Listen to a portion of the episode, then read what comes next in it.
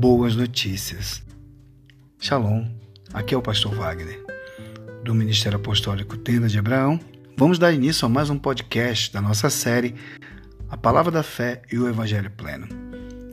Você já deve saber que o nome Evangelho significa boas novas ou boas notícias, e que, por sua vez, notícias são coisas que já aconteceram.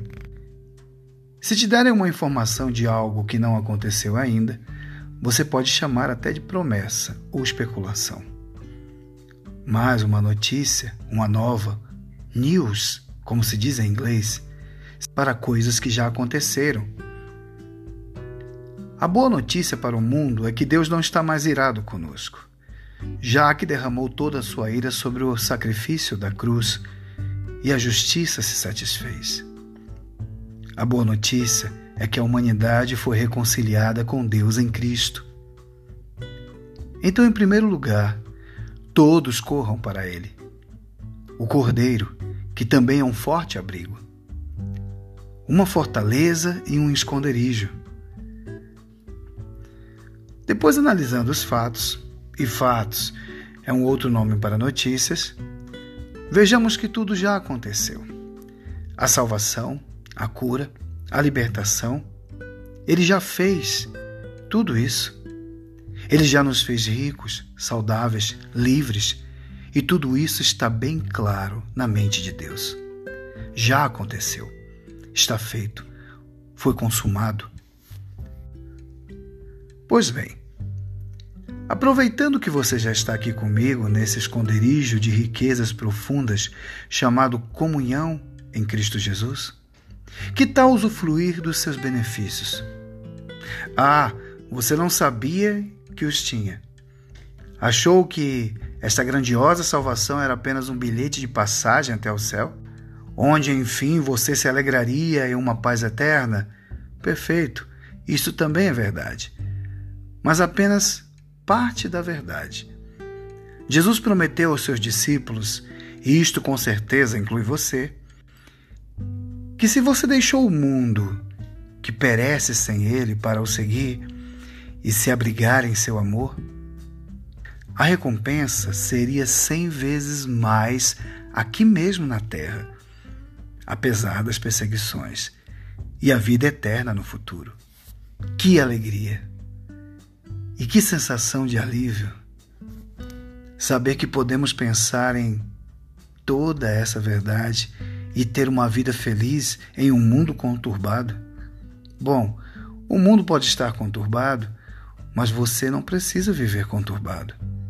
Em Cristo há uma paz que excede o entendimento humano. Isto, conforme prometido, se estenderá para todas as áreas da nossa vida: profissão, finanças, casamento, descendência, ministério, pois esta com certeza é a prosperidade da alma.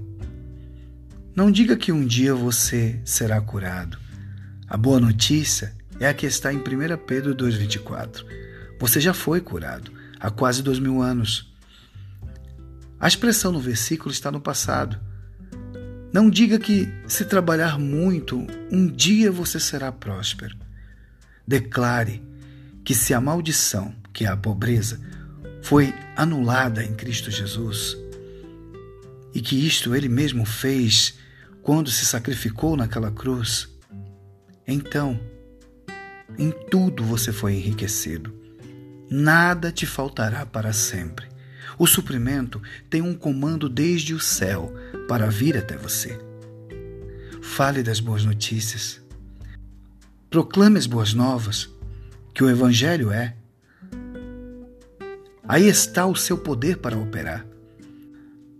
Alguém crê com o coração e declara com a boca. Porém, Cristo, tornando-se maldição por nós, nos livrou da maldição imposta pela lei.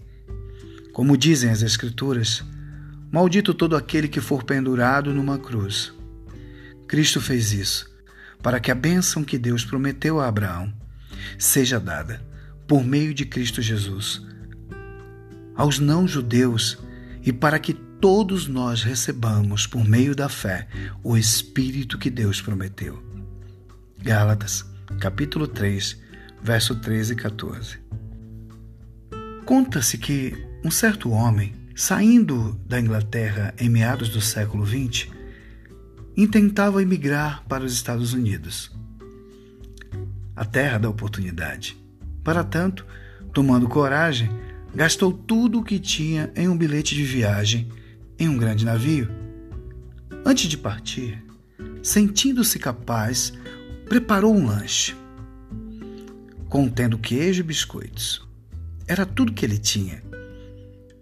Então, fazendo as contas, segundo ele próprio, seria o suficiente para atravessar o Oceano Atlântico, sem precisar gastar mais nada com alimento durante a viagem. Pois bem, cheio de confiança, seguiu com seu plano. Durante os primeiros dias de viagem, em alto mar, o seu planejamento teve sucesso. Todas as vezes que os passageiros eram chamados para o restaurante do navio, ele corria para sua cabine e desfrutava do seu lanchinho com uma prudência de quem sabe que precisa racionar. Bom, isto nos primeiros dias funcionou. Contudo, logo depois descobriu que as suas contas não batiam. Acabou a sua pobre ração e começou a passar fome.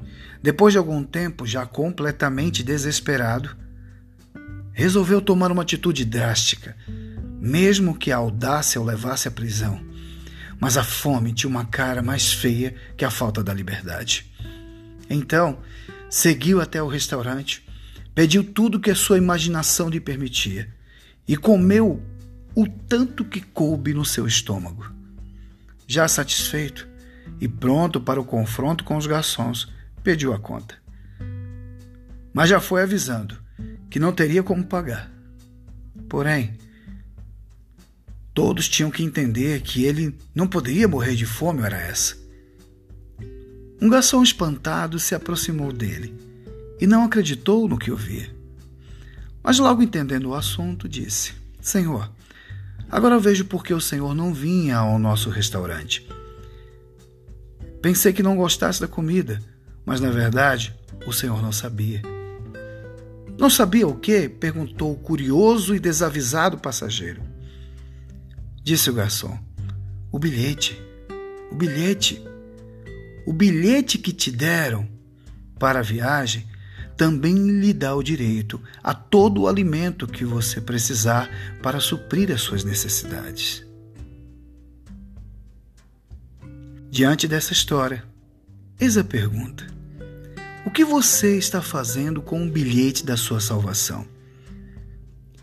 O que você prefere? Viajar por esta vida comendo biscoitos com queijo? Ou sentar-se e ser servido num restaurante do navio? O meu Deus, segundo as suas riquezas, suprirá todas as vossas necessidades em glória por Cristo Jesus. Filipenses 4, verso 19. Aqui terminamos mais um estudo.